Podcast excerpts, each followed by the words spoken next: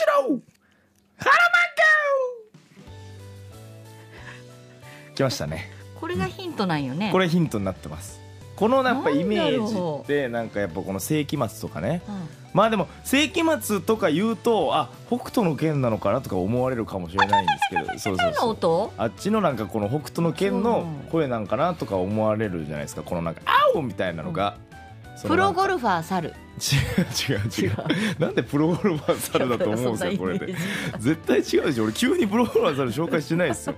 はい今日じゃあもう行きます。何？今日はこちらです。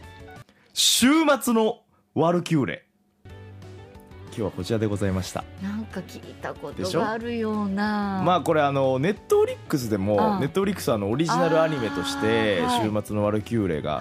最近シーズン2かな3かな？が出てまたちょっと更新されてっていうのがあったんですけどあこれはねあの超王道だけど超面白いっていう。どんなふうに面白いの？これはですねうん。まず週末のワルキューレまず何かというと神 VS 人類なんですよ。うーん。それってなんか今まで意外となかったじゃないですか。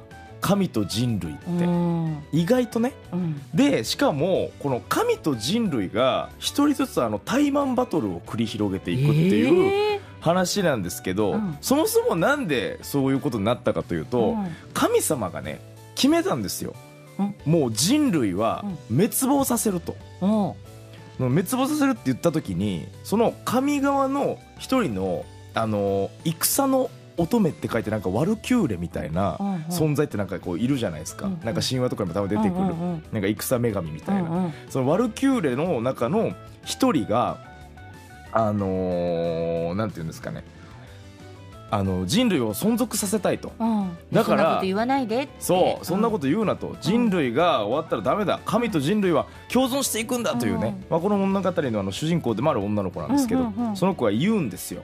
で人類が神と戦って勝てばうん。また千年の生存が認められるという戦い。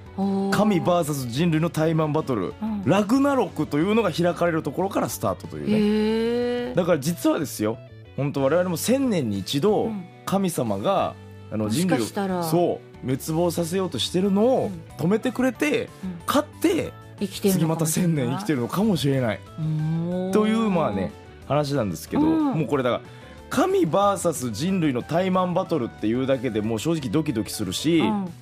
この本当に一人一人うん。あのー戦っていくんですよ。だから人はなんかこう決まってるというか。登場人物がこれまたね、うん。すごいんですよ。ほあのーまず、ん。神はだから神話に登場する、うんうんうん。なんかあのゼウスとか、ううんうん。そういう人たちが出てくるんだ。人じゃないか神が出てくるんだ。ポセイドンとか、うんうん。ヘラクレスとか、なんか結構こう神話があるじゃないですか、うんうん。あの辺の神が出てきて、このね人類はってなった時に、うん。あの佐々木小次郎とか、う。んあの雷電多名門とかね。はあ。のこの相撲界あはいとか。はいライデンね。とか、うん。そのもっと言うと人類の始まりと言われてるアダムとかはが出てきて神と戦うんですよ。あへえ。もうそれだけでちょっとワクワクするじゃないですか。そのなんどんなか戦いになるんやろそう。あと呂布とかね。うん。呂布。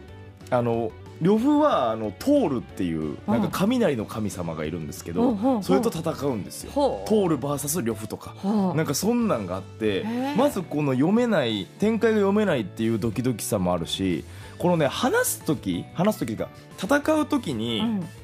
その逸話みたいのが流れるんですよそれぞれのそう例えば呂布の逸話だったりはいとかそう過去のねはいはい。なんで呂布は強いのかとか、うんうんうん。でトールのなんでトールはこういう神様になったのかとか、そういうちゃんとちゃんとその解説が先に入ると入りやすいよね。そうなんですよ。ちゃんとこう史実に基づきながら、まあ、ちょっとこのアレンジというか、でそういうのをこうちゃんと見せた上で戦いを見せてくれるから、ますますえちょっとこれ昔の話見てる限りちょっとどっちも勝ちそうなんだけど、うんうんうん。と思いながら見る見るんですけどそれがもうね読めなくて面白い。戦うって喧嘩したりとかそのライズンだと相撲するとかそんなの本当に。いやもう相撲とかじゃなくて？もうオールジャンルなんでうもう本当に総合格闘技みたいなもんなんでへこれだから言ってしまえばそのなんか正直神とかも強すぎるじゃんとかそうよね。叶わないは思うじゃないですずか。うん。そう。っていうのもこのね神はうん。なんか神器っていうのを持ってるんですよそれぞれ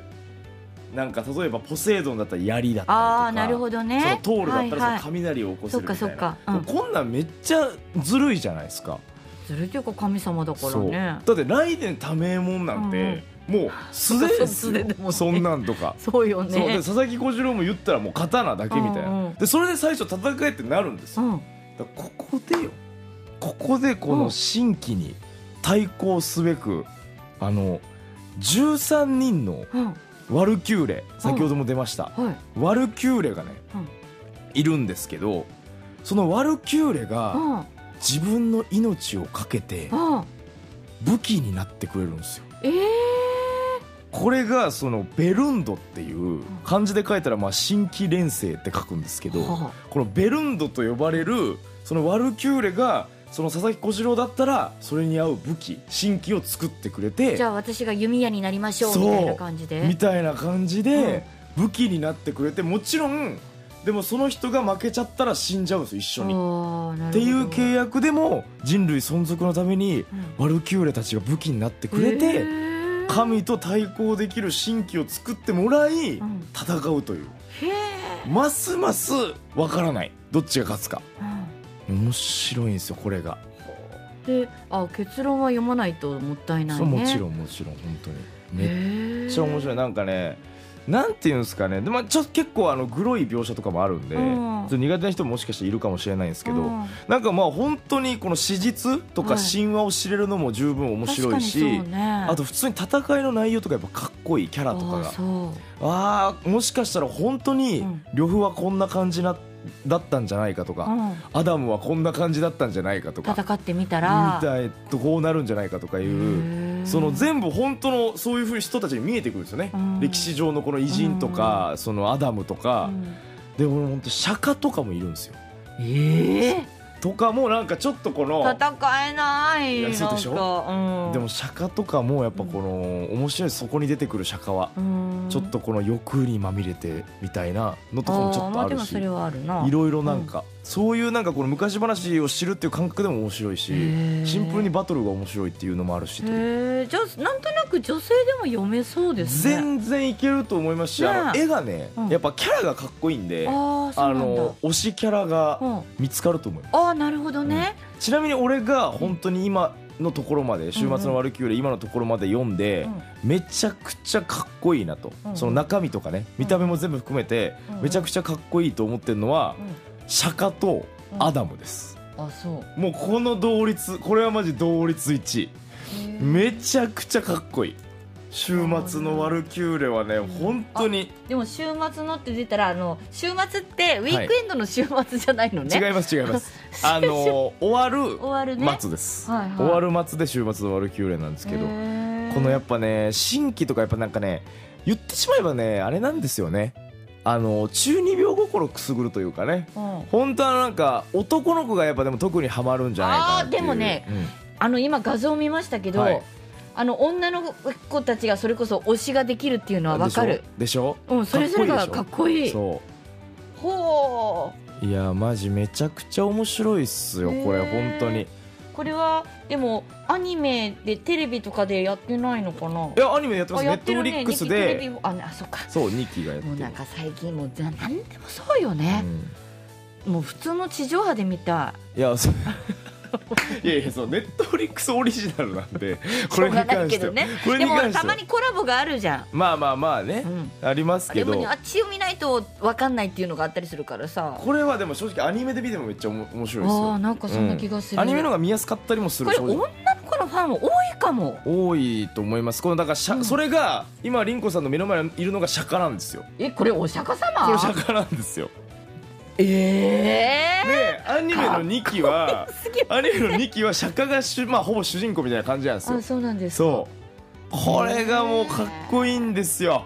あこれは本当にあ女の子好きかも。イベントとかやるとこういうコスプレがいてもいいかも。そうでしょ？うん。だから話もめっちゃだから言ったら単単純というか分かりやすいんですよ。もう本当に神と人類どっちが勝つかっていうのをずっとやってるだけなんで。へえお釈迦様こんな方のかあんだでしかもこのタイマーマットのルールは13対13で先に7勝した方が勝ち。13っていうのがあれだねまた数字がね。13対13うん。でちゃんとワルキューレも13人いるんです武器になるワルキューレもへえこれちょっといやマジで見てほしいいいかもしれないですね。面白い。なんか本当にね、あこうやっぱ人類はそんな簡単に負けねえぞって思いますよ。頑張ればね。マジでかっこいい、でももう佐々木小次郎とかもめっちゃかっこいいんで。ああそう、うん。どれだろう佐々木小次郎。そう。セリさんはちなみに誰が好きですか？やっぱセリさんが今ずっとうなずいてくれてたからミキサーの。わかえ知ってるってことなんだろうな。ヘラクレスねはいはいヘラクレスね。そうヘラクレスの話もめっちゃいいんですよね。めっちゃマジでかっこいいですよヘラクレス。だからその人類側の存続をやっぱ言ったらその近藤勇もいるじゃん。そうですそうですよ。おだから人類側で見てるじゃないですか我々どうしてもやっぱ。うんうん。もう神キモいなとか思っちゃうんですけどーそのね神にも憎めないやつがいるんですよ。それこそヘラクレスとかね。なんかそういうのもいいなんか本当に。ちょっと見てほしいなみんな。面白い。そうだから北欧神話とかええ。からも出てくるし、うん。まあ、歴史上の偉人もあるし。本当ね。ねすごいですよ。めっちゃ面白い。あそうなんだ、ん。これはちょっとでも絵が綺麗だから。絵も綺麗。面白いいやね本当にね。これ私クリアファイルとかあったら欲しい、絵が綺麗だから、うん、いや本当にだからそういう目でもいい全然。推しキャラを見つけるっていう目線でもいいし、うん。本当話自体も全く別に、ね。読み物としてもうん。ね、伏線とかそういう系ではないんでどっちかっていうと。本当にバトルを楽しむというかうん。神対人類を楽しむっていう見方だけでいいんで分かりやすさもめっちゃあるし複雑な感じじではないんで結構読みやすいかなと思うんですけどね。うん。はい。本当中二病心がくすぐられたい人ははい。ぜひ読んでいただきたい。今日紹介したのは週末のワルキューレでした。ワッフルーム。今日は腹残しの腹漫画でした